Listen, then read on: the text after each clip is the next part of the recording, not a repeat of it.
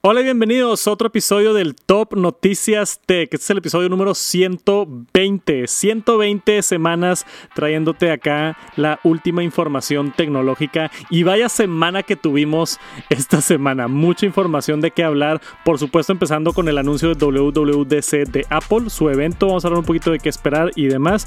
Tenemos también información de inteligencia artificial, chat GPT. Se está empezando a calentar mucho ese asunto.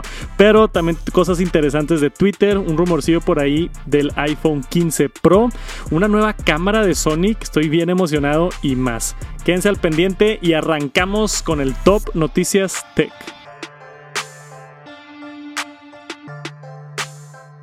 WWDC 2023, este es el evento que Apple hace todos los años en junio y este año especialmente creo que va a ser uno de los eventos más importantes que ha hecho Apple en casi una década, si no es que más. ¿Por qué? Porque hemos tenido ya años de rumores, creo que el primero salió como en el 2017-18 sobre Apple desarrollando unos lentes de realidad virtual o realidad aumentada y parece ser, se están alineando las estrellas que este va a ser el evento. Tenemos aquí la nota de Mac Rumors anunciándonos el evento WWDC 2023. Es de junio 5 a junio 9, toda la semana para apoyar a los desarrolladores, enseñar todas las funciones nuevas, todos los nuevos sistemas operativos para que todos desarrollen sus aplicaciones. El keynote, que es donde van a anunciar todo el software nuevo y posiblemente productos nuevos, va a ser junio 5, que siempre es en tiempo de California a las 10 de la mañana para que tengan sus sus, alarmas puestas y obviamente voy a estar yo cubriendo todo lo que pueda. Y es importante notar que en México este año no cambió el horario. Entonces normalmente los eventos de Apple es en tiempo de California a las 10, que tiempo de México era a las 12. Pero ahora que no cambió el horario en México, el evento va a ser a las 11 de la mañana en tiempo de México. Entonces, para que tengan cuidado los que están acostumbrados a ver el evento todos los años, ahora va a ser una hora antes. Aunque vi por ahí que Nuevo León ahora quiere regresar al tiempo. Es un ligero desmadre con lo de los tiempos, pero para que estén enterados. 10 de 10 de la mañana de tiempo de California. Ahora, ¿qué vamos a ver? Por supuesto, todos los sistemas operativos nuevos iOS 17, iPadOS 17, macOS 14, que todavía no tienen nombre. Vi por ahí un rumor, y no lo mencioné en el video de YouTube, pero que se puede llamar Elena. Hay una parte de California que se llama Elena, una parte con montañas, entonces puede que ese sea el nombre de macOS 14. Viene también tvOS 17 y watchOS 10. watchOS 10 con, con un par de funciones interesantes también. Hice todo un video por allá en el canal de Tech Santos si quieren ir a ver todos los rumores con detalle. Pero lo más importante, obviamente, para mí, aunque yo no veo mucha gente emocionada y no entiendo por qué, pero para mí es esos lentes de realidad aumentada. Apple entrar a una plataforma completamente nueva, entrar a todo otro ecosistema, entrar a toda otra tienda de aplicaciones, toda otra gama de desarrolladores, toda otra área de productos es algo que no ha pasado en muchísimo tiempo en Apple. Y, y yo me muero de ganas de verlo, güey. No, me, voy a desmayar. Si tengo la oportunidad de ir al evento y verlo en vivo y ver la presentación de la siguiente generación de cómputo de Apple, va a estar bien impresionante. Porque, aunque mucho del enfoque yo creo que las noticias y así van a estar mencionando los lentes de realidad aumentada. Yo no creo que eso es lo importante que se va a anunciar. Es más, puede que nada más nos den así como que un preview, que nos den así un, una pequeña probadita, pero no veamos mucho de los lentes. Yo creo que lo que más se va a enfocar Apple es en el software XROS, que es el sistema operativo de realidad aumentada y toda la plataforma nueva va a tener su propia tienda de aplicaciones, así como está la tienda de aplicaciones en el iPhone que salieron empresas importantísimas como Instagram y lo mencioné por allá en el video, va a haber todo otro ecosistema nuevo, también es emocionante para los desarrolladores empezar con estas aplicaciones en tres dimensiones, espacios en realidad virtual y realidad aumentada. Va a ser una bestialidad. Estoy demasiado emocionado por ver tanta tecnología nueva por parte de una empresa que, que quiero tanto y que me gustan tanto sus productos. Entonces, Falta mucho, faltan dos meses, yo creo que vamos a ver más rumores y más cosas, nos mantenemos actualizados, pero por ahorita anótenlo en sus calendarios WWDC 2023, junio 5, y se vienen cosas grandes. Y esta semana tenemos inteligencia artificial otra vez en las noticias, como todas las semanas parece, pero esta nota me agarró por sorpresa. Eh, aquí tenemos una versión de Engadget, pero hay muchas notas de esto por allá en el internet. Esto es una carta que hicieron cientos de expertos en tecnología, incluyendo Elon Musk, incluyendo Steve Wozniak, el cofundador de Apple. Todas estas personas hicieron una carta y se la mandaron a OpenAI, a la empresa responsable de ChatGPT, ChatGPT 4 ahora, para pedirles que por favor, así literalmente, que por favor paren de alimentar la inteligencia artificial en ChatGPT 4 por al menos seis meses, porque ellos ven que está avanzando muy rápido y va a tener muchas repercusiones en nuestras vidas, tanto económica como social, como muchas otras cosas. O sea, la inteligencia artificial está, dio un brinco monumental que nadie esperaba en 2023 y ya está reemplazando eh, trabajos, está reemplazando escuelas. Hemos visto ya a alguien que usó ChatGPT para hacer toda una aplicación sola y ya se vendió en la App Store y eh, eh, están pasando cosas impresionantes con inteligencia artificial. Por esto mismo, este grupo de tecnólogos le pide en una carta a OpenAI, ¿sabes qué, güey? Este, denle tranqui. O sea, porque no nada más ChatGPT 3 que cambió el mundo, después anunciaron como dos semanas después ChatGPT 4 y después anunciaron plugins, que es algo bien importante también. Entonces ChatGPT ya se puede conectar con Spotify, ya se puede conectar con el Internet para preguntar información, ya se puede conectar con aplicaciones como, este, creo que Visilo, que es una aplicación de, de del mercado inmobiliario y aplicaciones de productividad y, o sea, ya cuando le metes plugins a ChatGPT, los desarrolladores hacen unas herramientas y plataformas muy robustas que sí está cambiando el panorama. O sea, no, no, no se siente porque no lo estamos viviendo todavía, todavía no es tangible, pero yo que llevo mucho tiempo viendo noticias de tecnología, esto es lo más importante que ha pasado los últimos años. Y está preocupado, la raza está preocupada, o sea, Elon Musk está preocupado de que, güey, algo, si, si no se la llevan tranqui, algo puede pasar muy mal, entonces llévensela un poquito más más tranquilos, es lo que están pidiendo por acá. Vamos a ver qué responden. Todavía no responden los cuates de OpenAI, pero claramente hay, hay un poquito de, no sé, un poquito de miedo con todo esto nuevo. Y una cosa es que tengan miedo los consumidores y otra cosa es que tengan miedo los expertos de tecnología. Y ahí es donde ya levantas un poquito la ceja de que, oye, si Elon Musk dice que esto es problemático, si Steve Wozniak dice que esto es problemático, este, igual sí hay que poner un poquito más de atención. Los mantengo actualizados en el Top Noticias Tech. Creo que es importante más que nada en esta época estar informado con noticias de tecnología. Y si no están suscritos al canal de YouTube, dense la vuelta a YouTube. Y tenemos una nueva cámara de Sony, la Sony ZV-E1, que es el sueño de cualquier creador de contenido. Yo vi esta cámara y dije, no puede ser, güey. O sea, es todo lo que quieres en una cámara en un paquete más chico, más liviano y con todas las funciones. O sea, está impresionante si ves los specs de esta cámara. Es la nueva, claramente Sony se está enfocando en bloggers ahora y en creadores de contenido y en gente que quiere este, hacer videos y live streams. Tiene todas, todas, todas las funciones. Yo soy fan de las cámaras de Sony. Llevo utilizando Sony por muchos años. Yo compré mi primera cámara de Sony en el 2019 con la, con la meta de poder subir la calidad de los videos en Tech Santos.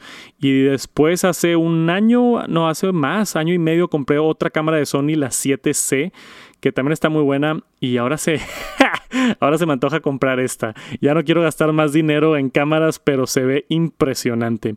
Lo mejor que ofrece Sony ahorita en video de lo mejor es la Sony A7S3 y la A perdón, y la FX3, que tienen un sensor brutal que graba 4K 100 cuadros por segundo, 10 bit, 422, eh, todos los formatos que quieras, S-Log, es, es lo mejor que hay ahorita en video. Y agarraron ese mismo sensor de la A7S3 y la pusieron en este cuerpo que es más chiquito, más liviano y todavía graba 4K 60 sin crop, sin nada de detalles. 4K 120 supuestamente viene en una actualización más en el futuro. No me encanta que prometan cosas en actualizaciones, pero está bien. Y tiene un micrófono integrado muy bueno. La pantallita que vemos aquí que sale para poder grabarte videos tú solo, selfie. Eh, está, no, o sea, no sé qué más decir de esto puedes cambiarle los lentes, es full frame, que es lo más importante de todo, o sea, no es como las la A6000 o la las ¿cómo se llaman estas A6000 y las otras son las ZV10 y la E no me acuerdo de las otras, pero son crop sensors. Esto es full frame. Full frame es más luz, más nitidez, más calidad, más todo. Y no está barato. Como es de esperarse de tantas cosas chidas, eh, no es barato. Empieza en 2.200 dólares, que es mucho dinero, como 40 mil pesos aquí en México. Seguramente más, como unos 50 mil pesos. Pero esta es una cámara profesional disfrazada de bloggers. Y tiene muchas funciones de inteligencia artificial también. Te encuadra automáticamente. Tiene un nuevo modo de estabilización dinámico para toda la gente que está corriendo con la cámara para poder estabilizarlo. Obviamente hace un pequeño crop, pero lo hace muy bien. Y son funciones que no hay en otras cámaras de Sony. Ahora tiene también touchscreen. Entonces tú puedes cambiar ciertos ajustes en la pantalla touch, que eso ni siquiera está en las cámaras todavía más caras de Sony. Está muy cool esto. Tal vez la compre, todavía no estoy seguro porque sí quería otra cámara para los viajes que esté menos pesada y tener otra cámara aquí adicional en el estudio, pero si son fans de Sony, vayan a checar la ZV-E1, es un monstruo de cámara, es el sueño de mucha gente que hemos estado esperando una cámara con estas capacidades en este formato. Estoy bien emocionado con esto, vayan por allá, yo vi un review, se lo recomiendo, hay un, un gringo, un güey que se llama Gerald Undone, hace las mejores reseñas cámaras. Yo no, me, yo no soy tan experto en cámaras, pero si quieren, vayan a checarlo a él. Tiene una reseña impresionante de esta cámara que me la eché hace rato. Está muy cool. Sony está haciendo jugadas para los creadores de contenido y yo estoy aquí para verlo. No lo puedo creer, por fin llegamos a esto. En Estados Unidos acaban de pasar una ley y Utah, el estado, va a ser el primer estado en implementar esta ley. Llevo hablando de esto, creo que hemos hablado de esto en el TNT un par de veces, pero desde hace años, del problema de las redes sociales y los menores, cómo se hacen adictivas, cómo causan depresión, cómo tienen muchísimos problemas.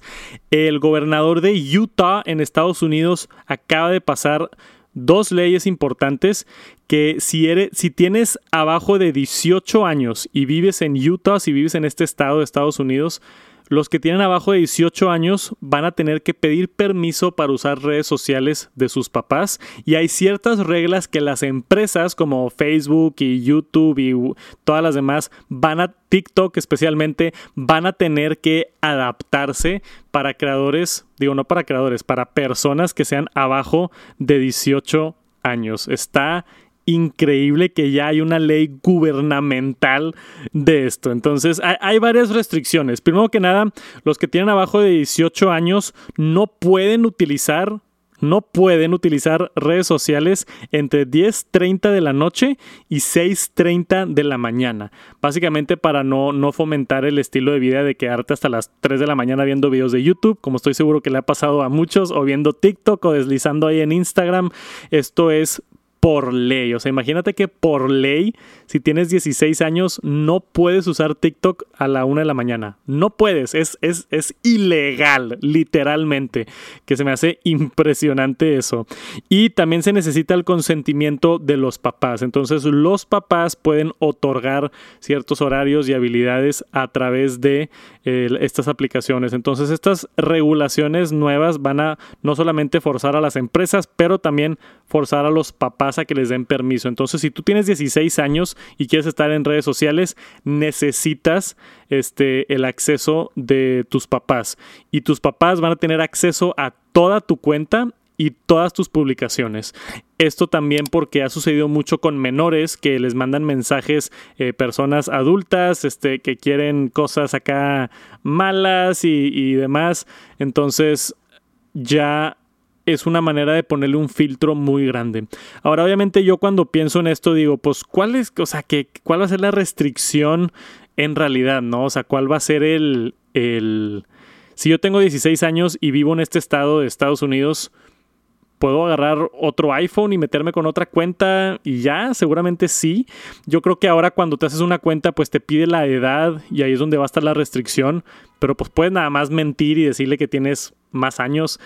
Pero si se da cuenta, ahora porque hay una ley, si se da cuenta el gobierno de alguna manera, no sé cómo, pero si se dan cuenta, te pudieran este, eh, penalizar o multar o no sé, meterte a la cárcel por no seguir las reglas de cómo utilizar redes sociales. Hay muchas implicaciones bien interesantes aquí y esto es nuevo. esto salió el día de hoy y todavía no hay mucha información de cómo se va a no sé, o sea, qué tan estricto va a estar esto o, cómo lo van a aplicar para los ciudadanos, pero yo los mantengo, yo los mantengo al tanto porque todo esto de, de, la salud mental y redes sociales yo creo que es importantísimo. Arriba de 18 años, que ni siquiera sé si 18 debería ser el corte, igual y debería ser 16 o 15, pero definitivamente si tienes 10, 11, 12, 13, 14 años, eh, las redes sociales son tóxicas.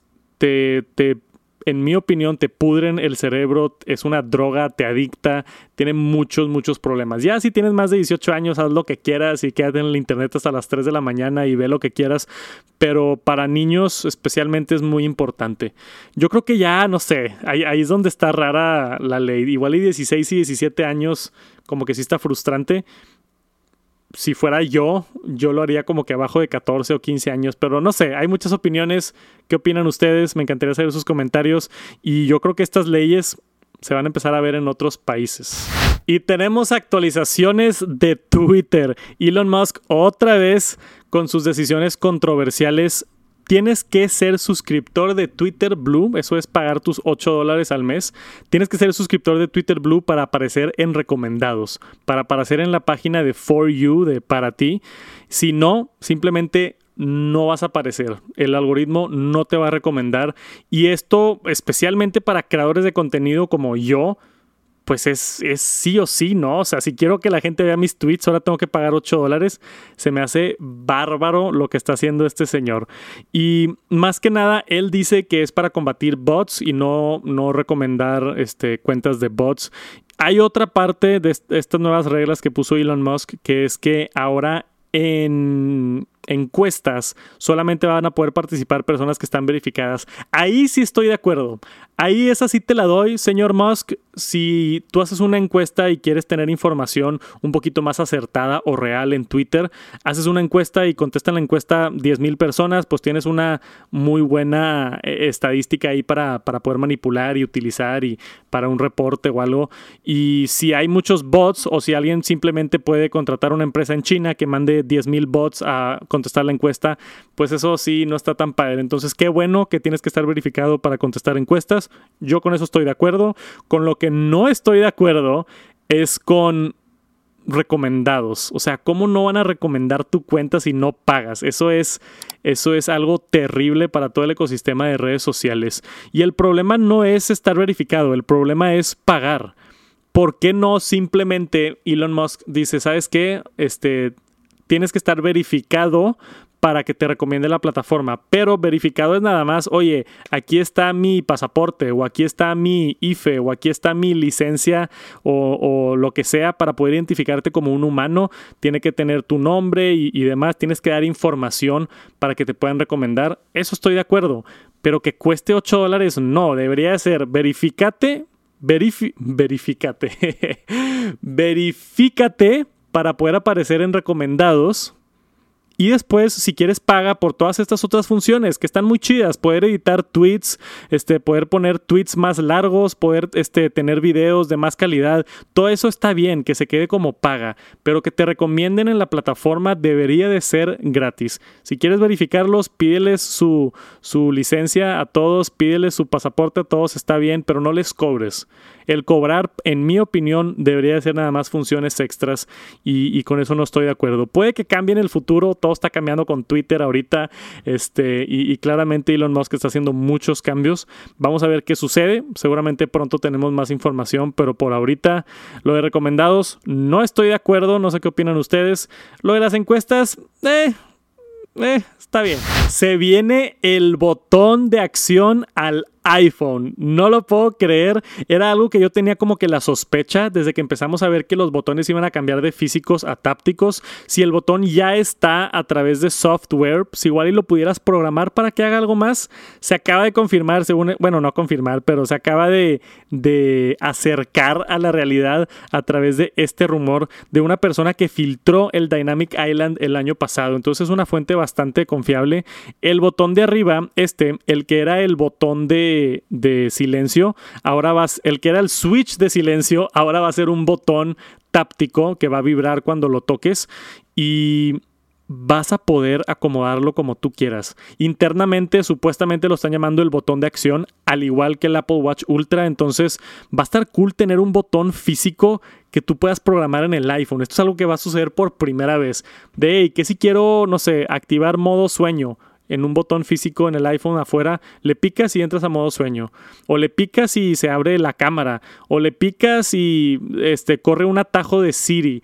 No sé, hay muchas posibilidades aquí bien interesantes. Igual y el botón hasta lo puedes mapear a que haga diferentes cosas dependiendo de dónde estás. Si estás en casa, igual y el botón prende las luces de tu casa. Pero si estás en la oficina, igual y el botón le picas y no sé, empieza un cronómetro o lo que tú quieras. Se me hace bien interesante el poder hacer esto. Entonces, tristemente perdemos el switch físico de silencio, pero creo que esto es lo mejor que pudieran haber hecho con ese espacio. Yo sí estoy emocionado. Qué bueno que no nada más lo cambiaron a hacer touch y ya, que sea poner tu teléfono en silencio, sino nos dieron más funcionalidad de este botón que, tristemente vamos a extrañar. Ha estado desde el principio del iPhone.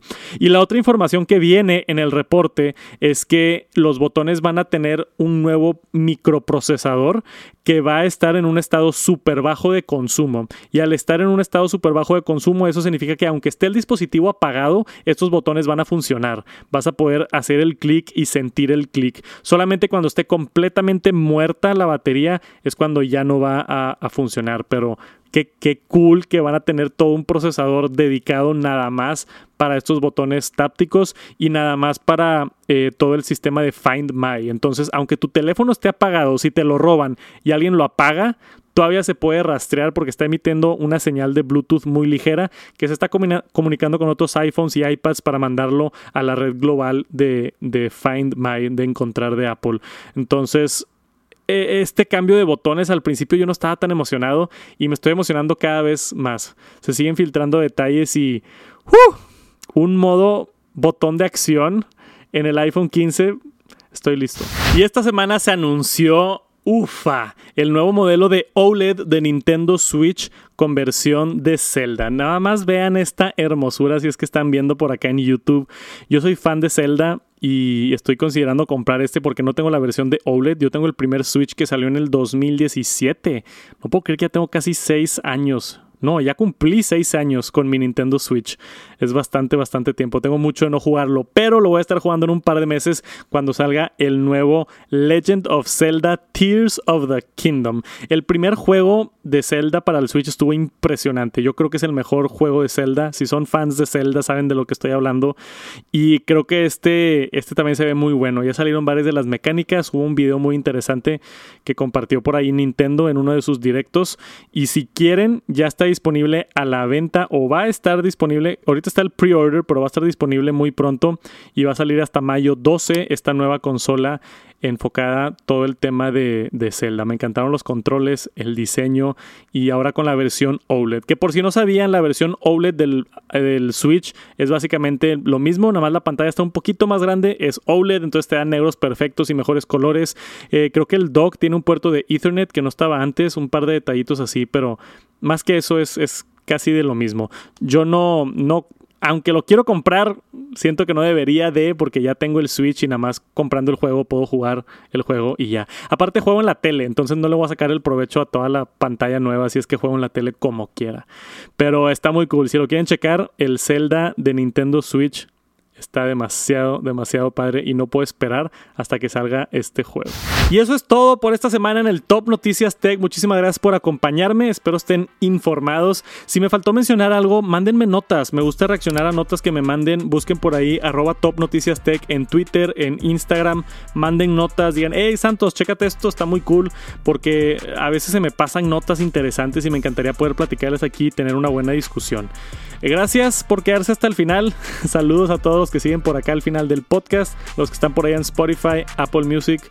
Un saludote también. Dejen reseñas, dejen estrellitas, likes. Todo nos ayuda a crecer este proyecto que pronto va a estar cambiando mucho. Estoy emocionado con lo que está pasando con el Top Noticias Tech detrás de las escenas. Entonces, espérenme, denme chance un par de semanitas para ir acomodando cosas. Nos vemos la próxima semana con más noticias de tecnología. Peace.